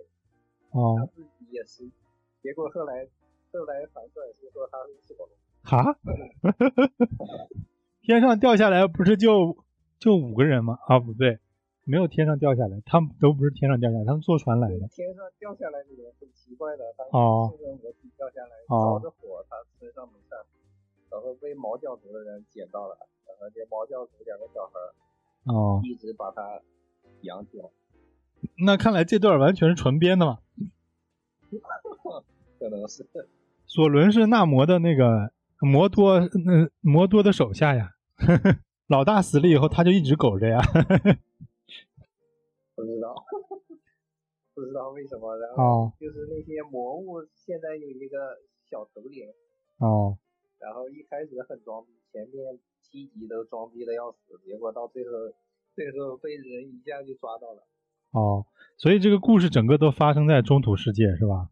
啊，对，应该算是吧。对因为你我我突然刚才在想啊，剧情推进的太慢了，确实就是嘴炮太多。想按全游那么拍，可能没拍出来这个效果。因为因为我想到一个什么，我我想到就是你可以黑人去演那些那些神仙，我们说说所说的神仙，他们叫什么？除了伊鲁以外的那些精灵嘛，那些之前叫啥啥来着？我忘了。就是那些神仙，就是在来到了来到了地球的神仙，你记不记得？因为他们生活神仙生活的是另外一个地方，那个地方就是来到中土的是那，比如说邓布利呃那个不是甘道夫是五位精灵里里面服侍神仙的，他们以前是比如说是神仙的仆人吧，是吧？仆人，然后五个仆人来到了中土嘛，就五个法师嘛，一个一个白袍、灰袍、蓝袍、棕袍、绿袍是吧？但一开始从天上掉下来这个人个儿很高，长得还挺像那个甘道夫的。啊我一开始以为他是个法师或者是什么。啊，但甘道夫，我记得好像之前电影里有一个回目，就是甘道夫掉到一个什么深渊里，无尽深渊还是什么玩意儿深渊里的时候，有一个一一秒钟还是两秒钟的一个画面，有讲甘道夫怎么来中土的。甘道夫就是刚来中土，确实也是失忆的，就是而且他不是坐船，就是你看最后大家离开中土，就是坐了一个船，然后精灵摇着船带他们离开，是吧？就是《指环王》结束的最后一幕嘛。但其实甘道夫来中土的时候呢，是船好像他没有船，是一个叶子还是什么玩意儿。然后他到这个中土世界中间有个大漩涡，这到这个大漩涡跟前，这个船就就就烂了，崩了。然后他呢是一路游游游到岸上的，就是就看着特别狼狈，呛着水爬到岸上，跟狗一样那种。然后上来就是啥都忘了，都想不起来了，都快啊。然后他就是在什么都想不起来的情况下，在大大地上游历了很长时间。他受看到了一位精灵，那个精灵认出了他，他才想起来自己是谁。因为比如说，他如果是按本身来到这个中土世界，他就会把这个中土世界的这个平衡打破。就是这个人，因为他们那些神仙啊发着光芒，这些他们神仙的这些仆从啊也发着光。就就他们为什么要要说什么袍子的颜色呢？就是因为啊，他们这个光芒太太重了，他们要来凡间呢，得一个凡间的化身。这些神仙呢，就给他一个化身，这个化身就是像一块布一样，把他们这个光芒盖住了，导致这个甘道夫他本来，如这些神仙是二十四小时特别聪明、特别精神的，然后他被困在一个老人的身躯里面呢，他就会容易累，就是会有疲惫感，会有饥饿感，会有这个呃头脑不清楚的时候，就是这种问题啊。让他们以一个脆弱的身躯来到中土世界。嗯，哦，这些都没讲是吧？这都不重要，这个剧是个烂剧。最重要的剧情其实就是，哎，人在山里边挖挖，最后挖出来一个叫哦，对，这魔兽世界里不是也有吗？过来想要这个秘银，啊就他们没有这个秘银就快枯萎了，还是怎么了？哦，是啊，这是上古上古的那个兵器都是秘银打造的呀。然后他们后来挖出来那么多那个出来了，挖出来了。那个你想想，那个呃，那个丁咬，就是说男主叫啥来着？男主叫啥也忘了。弗罗什么？弗罗多的呃比伯巴金斯，对，比伯巴金斯捡到两样宝物，一一个是软猬甲，是吧？软猬甲是从一个洞里面，软猬甲跟他的那个那把短刀，见了兽人会发光的短刀，都是在一个洞穴里面发现的嘛。包括那个嗯。呃甘道夫那个破军剑也也是在那个洞里面一起发现的，那个就是上古矮人呃上古精灵打造的兵器，然后这个兵器的基本材质就是密银。哦，啊、然后比如说他那那个刀枪不入的锁子甲 就是密银打造，所以所以在那个时候的中土世界的东西没有坚硬过这个这个金属的东西，所以这个密银锁子甲可以刀枪不入，所以导致导致比伯巴金斯多少次被捅了都没事儿啊。然后他那个钉咬呢是本身是秘营打造的，然后因受到了一个精灵的祝福，比如说就是附了个魔，附了一个呃对对兽人伤害加十的一个附魔，然后兽人接近之后会发光的一个特效。啊，就是这么一个兵器。比如说这个男主，你看他好像啊没啥能力，然后过程中慢慢慢慢成长，但他其实一上来就已经捡到了橙色传说级装备，是吧？哦，所以后面就 对，被同意了。啊 啊，最近还有那个，咱们最近记的剧也太多了，太多没跟大家聊聊了，就是。哦，赛博朋克边缘行者是吧？全名叫《赛博朋克二零七七之边缘行者》啊，这个剧它九月二十八号就上线了，然后呢，我一直到十月十几号、二十几号吧才看完。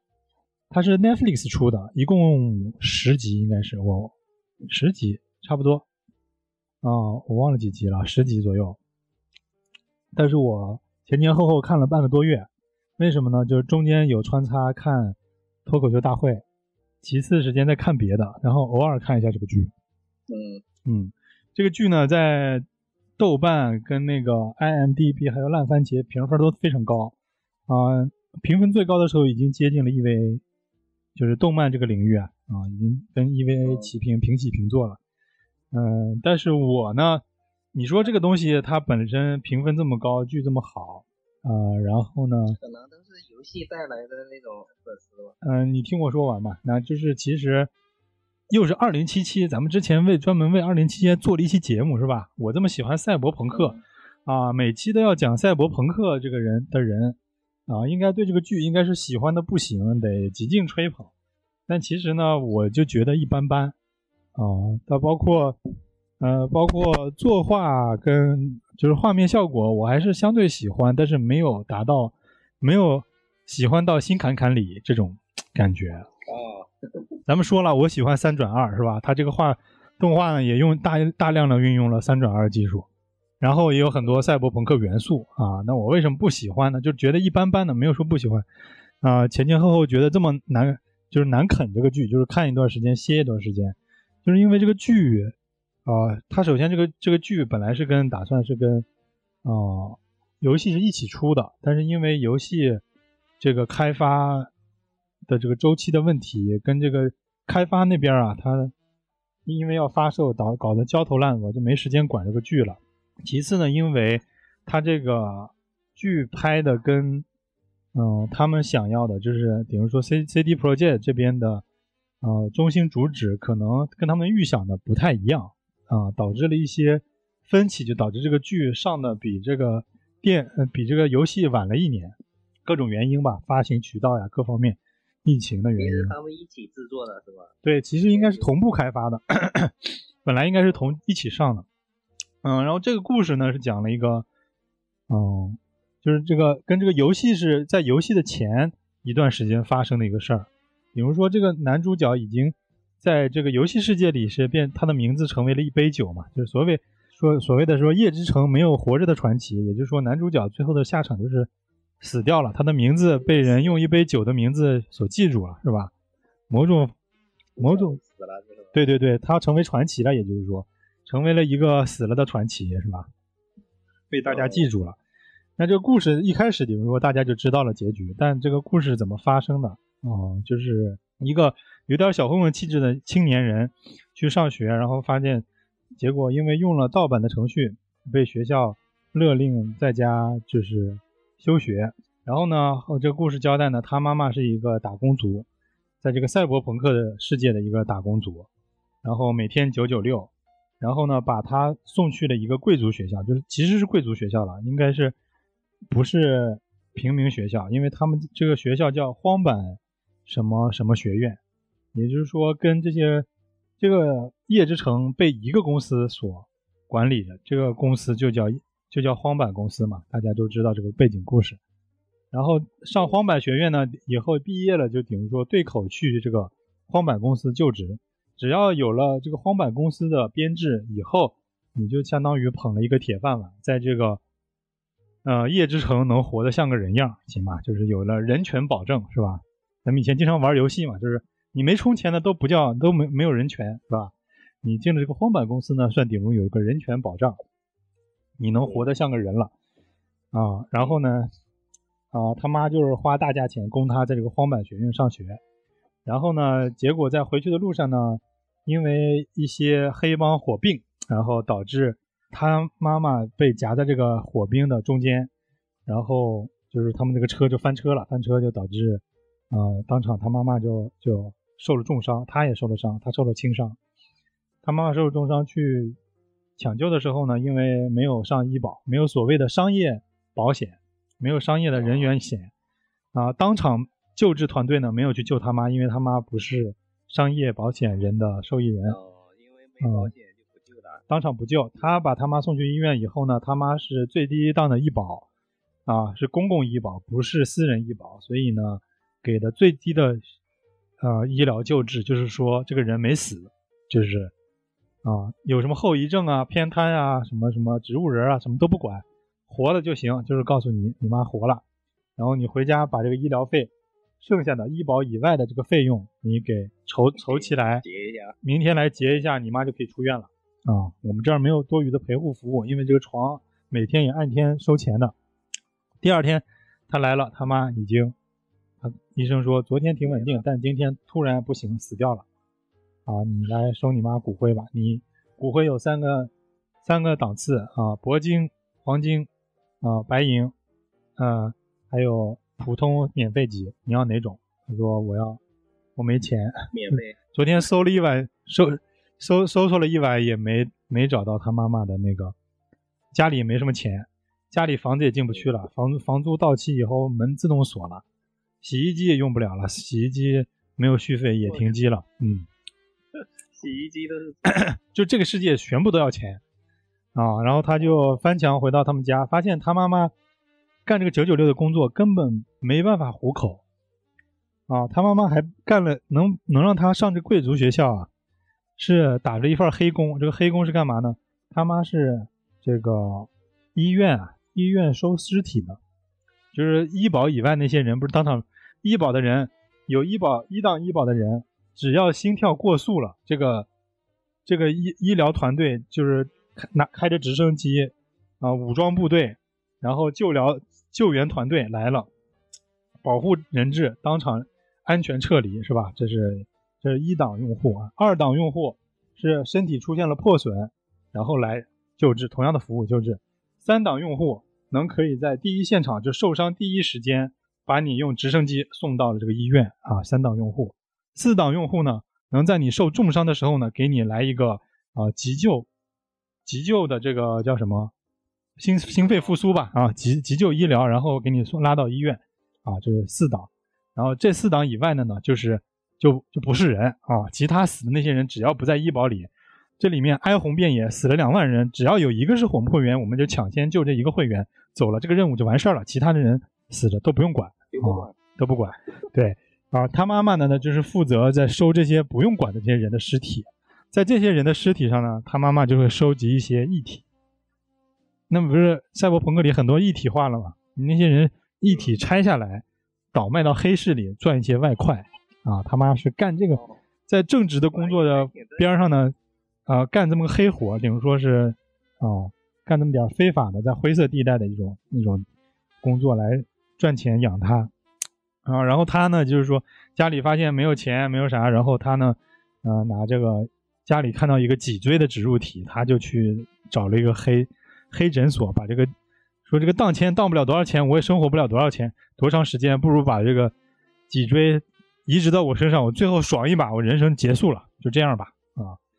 然后他就脊脊椎移植移植了，移植了，他结果发现了，哦，自己像有超能力一样，可以瞬移，可以可以快速移动移动，就有点那种快银的那种技术。然后跟一个啊认识了一个犯罪小伙团伙的一个小姐姐，他之前他是普通人，他看不出别人的行动，他有这个超速了以后呢，他肾上腺素一上来以后，他看到有个有一个女生的，她也有这种。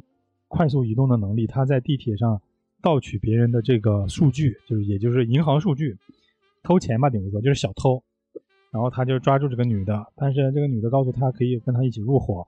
然后不管一般三一波三折吧，他就入伙了。入伙了，有一个老大老大哥特别照顾他，然后结果照照顾他这个老大哥，因为过度的植入了一体，就变成了就是赛博疯子，就是赛博疯子就疯了，就失去理智了，就无无差别攻击别人，然后变成赛博疯子死了。然后临死之前呢，遗言呢就告诉他，把手下这些其他人，你最有希望，你把我手下这些其他人好好带着，让他们好好生活。然后他呢。他呢就承袭了这个老大的这个遗志，他就呢最后下第二幕，从第七集开始啊，第六集开始，他就全身一体化了，他全身高高度一体化，胳膊腿肺啊脊椎啊半个半张脸全部是高度一体化的。然后呢这个嗯哎后后故事后面就不说了，后面就是另外一个想入。想入荒坂的一个外围，跟他们就是，比如说他们的承包商想入这个荒坂公司，拿他们做砝码，然后，呃，设了一个局，然后就把他们这群人，比如说黑了，就是这些人全都没得好下场啊。这个在打斗过程中呢，这个想黑他们的人呢，也因为啊失手被别被他们自己人就，比如说被他们也消灭了，就最后三方谁都没得好处啊。这个男主喜爱。爱上的这个一开始那个女小偷叫 Lucy，她就是啊唯一逃出升天的一个人。就是这个故事最后他们比如说是一个团灭团灭的结局，团灭，团灭了啊。哦，那就挺赛博朋克。对对对，就是不是一个好结局啊啊！这这个赛博朋克里人人都是狗，就是这个意思啊。啊，你们拼搏这半天，其实对公司没有任何影响，甚至公司里面连人员到就是他们这些都是公司外围的故事。都还没牵扯到公司内斗的故事，就是连公司啊，比如说连公司的呃部门组长的这种层次都没有接触到啊。这里面最后两集接触到了，就是说一个部门主管，就小头头，就是管的三五个员工的这个这种小头头。实际上他只出现了一个员工，就是一个员工跟一个上司，这公司里的一个小部门的里面，就是边缘部门的一个员工跟一个上司。这个也就是说这个。他们的这个接头人是跟这个员工在接头，跟这个上司在谈条件，然后最后没谈拢，怎么怎么怎么样，然后派出了亚当重锤。亚当重锤呢是这个公司的保安，结果他们这个团灭呢是被这个保安打死了。被一个保安把对所有人干。对对对，也就是说这个公司，你说他有多大多强的实力吧？这个哦，就是不可，也就是说啊，对，夜之城里就是除了公司以外的人，人人都是狗啊。嗯，就这么个故事，但这个故事呢，啊，我在网上，我本来是觉得也就还行啊，还挺好，嗯，不说不好不坏吧，就是因为它这个社，它是一个日本日本的叫班机社做制作的那个动画片，有点日式风格的，嗯嗯，网上就有一个人说，他说这个故事线是一个日本的传统的啊英雄成长，就是少年成长故事线。我这么一联想啊，就发现我前段时间玩的一个游戏，不是去去年玩的一个游戏，叫这个《异度神剑二》，是吧？嗯，就是不能说有些相似啊，简直就是一模一样啊！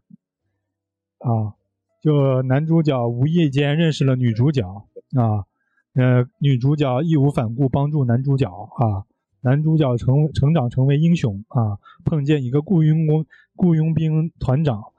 雇佣兵团长看器重小孩这个讲重义气，说你特别像年轻时候的我，然后把他培养成为了新的那个啊勇士，然后在一次重要的跟反派对争的对抗的时候，然后为了保护男主而牺牲，然后把这个佣兵团交给了男主，男主这怎么怎么怎么样，然后复仇的故事，这个跟《异度神剑二》的剧情是完全一比一复刻，一模一样，一点都不带差的啊。哦，就是。原版故事换了人名之后，啊，我说这也太套路了吧！这套套路，你可以说我按《西游记》的套路，我再拍一个《东游记》，再拍一个别的。但是你这个光换名字，剧情连就是毫秒级的相似，我觉得是不是不太好啊？设定有点过了啊！而且而且这个主播，对我听的这个主播。他是经常刷这种二次元故事的，就是经常关关注二次元的。他说他这个范本啊，他不他在日漫里面不是一次性看到了，他除了《异度异度神神剑二》特别相似以外，有这种类似的也非常多。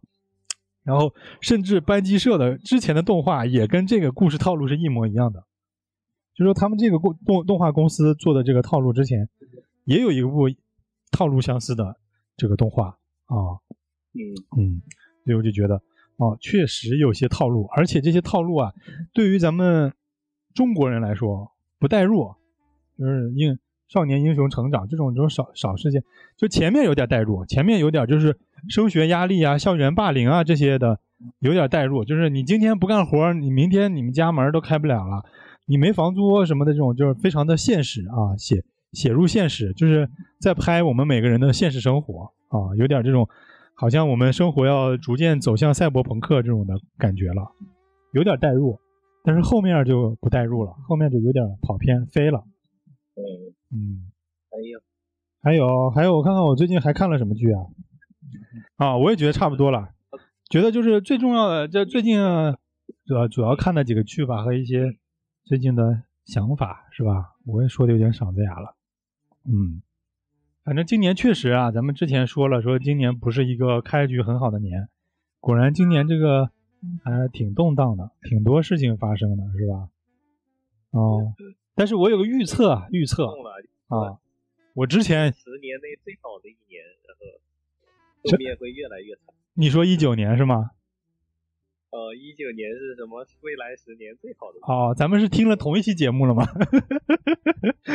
这是哪个预言来着？是吧？咱们我记得好像是一个电台节目说的这个预言是吧？哦，啊，就我我咱咱们俩想法是一样的。我经常也脑内回想这句话，说一九年是最好的一年。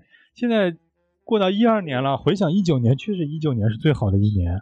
对，确实这这个世界越来越对越魔幻。包括从我的基金的这个曲线来看，一九年真的是最好的一年。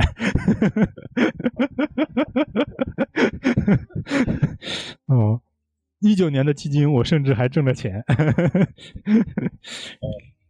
同时再也挣不到。哦，对，嗯，反正反正，那我之前啊，我之前脑内有一个预感，就是说这个疫情啊会在二零二二年的六月份啊、画上一个句号，就是它将将要结束。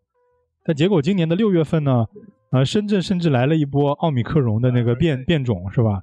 更加严重了，就是把我的预言推翻了，把我脑内的预言推翻了。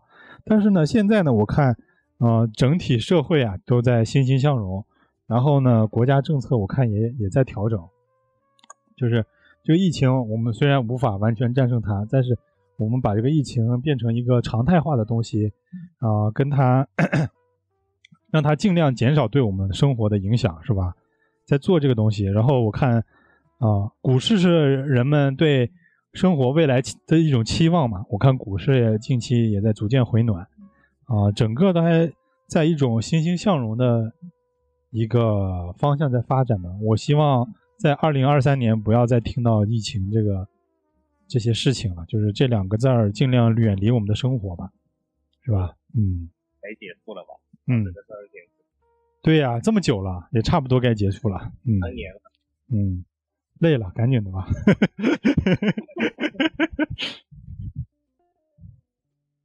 好，那这期就到这里。嗯，嗯好，嗯，本期就到这里结束了。欢迎大家点赞、订阅啊、评论我们的节目啊啊。你的评论、转发其实对我们很重要。就我这几期这几期啊，就是发现大家没有点赞、评论啊，所以导致我这个就没有什么更新的动力了啊。如果大家要积极踊跃的回复我呢，就是我就会会很很很高兴。然后尤其前段时间呢，我试着发了一些啊短视频啊，很短的短视频，然后发在平台上，嗯，收听收看量呢接近于我们的收听量啊，也也挺高的，然后能收到一些回复，呃，我觉得这种反馈呢就很很正向，就是难怪现在很多这个短视频创作者，哪怕是没有收入，也在做这个事情。也就是说，这些你的表达呀，还有什么的，会被别人看见和评论。我觉得这是一个互动的状态，就是我说的哪些东西大家不认同，你也可以在评论区里跟我们进行讨论，是吧？哪怕入我们群里面跟我讨论。嗯、如果大家就是我我说了说了，然后也没有反应，这个就是无法形成一个讨论环境，那这个节目做下去就没没什么反响，就就做起来就没有动力了，就好像在对空气说话，是吧？这种感觉就很无力感。啊，也确实因为 Hope 最近太忙了，我最近都心不在焉，所以我们更新的比较慢啊，比希望大家见谅。接下来可以我们看一下周末有空就录一下。对对对对，其实其实周末有有空，我们其实就可以录，但是我我总觉得吧，得有言之有物，是吧？啊，但是我发现啊，但是我发现这个电台这个东西也不需要言之有物，就是陪伴最重要，就是经常更新，说一些有的没的就行了好像也有道理啊，啊。你 随便聊点儿就可以，对，瞎聊嘛，是吧？就没有重点，要聊点儿。啊，对，我觉得，我觉得，啊，闲聊之中见真知，就是可能闲聊的时候，咱们说不定能说出一些迸发智慧点点的一些东西，是吧？有没有可能？嗯，啊，我发现一些呃闲聊节目还是能能迸发出的，就是别的节目，别的人家的闲聊节目能迸发出，我们俩智慧没那么多啊，迸发的点比较少，呃，比较没那么密集，但是也有。带来点稍微带来点欢乐就好。啊，我觉得也是啊，对，欢乐与陪伴是吧？啊，嗯，还有还还有我们两个魔性的笑声是吧？啊，我刚才还想讲啥来着，忘了，算了，不重要。咱们下期再说，对，下期再说。那本期就到这里结束了，大家再见。拜拜。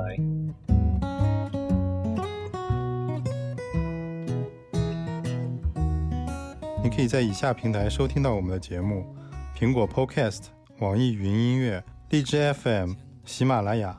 另外，你也可以加入我们的群聊，您可以添加主播的微信号 f a l c o n 九八三，并且注明您是电台听众，欢迎你参加我们的互动讨论，同时也可以贡献你想要听的节目内容。为了我的理想生活，所以没日没夜练，把工作换了一个一个又一个。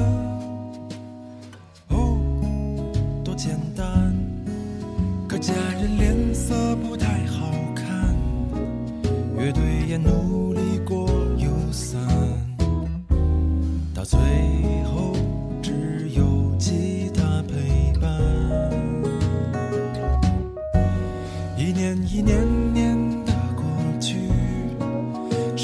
青春有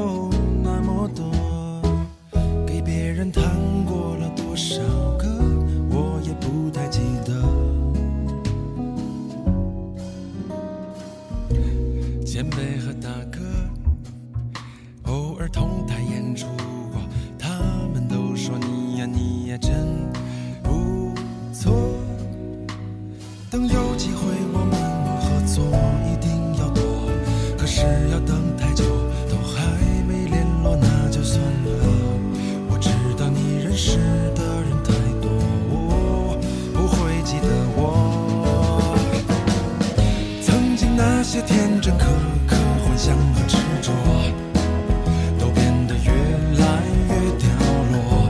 也许有一天还会慢慢的忘了。我曾站在舞台的那侧，别太认真，把朋友都得罪完，心里早就不欢而散。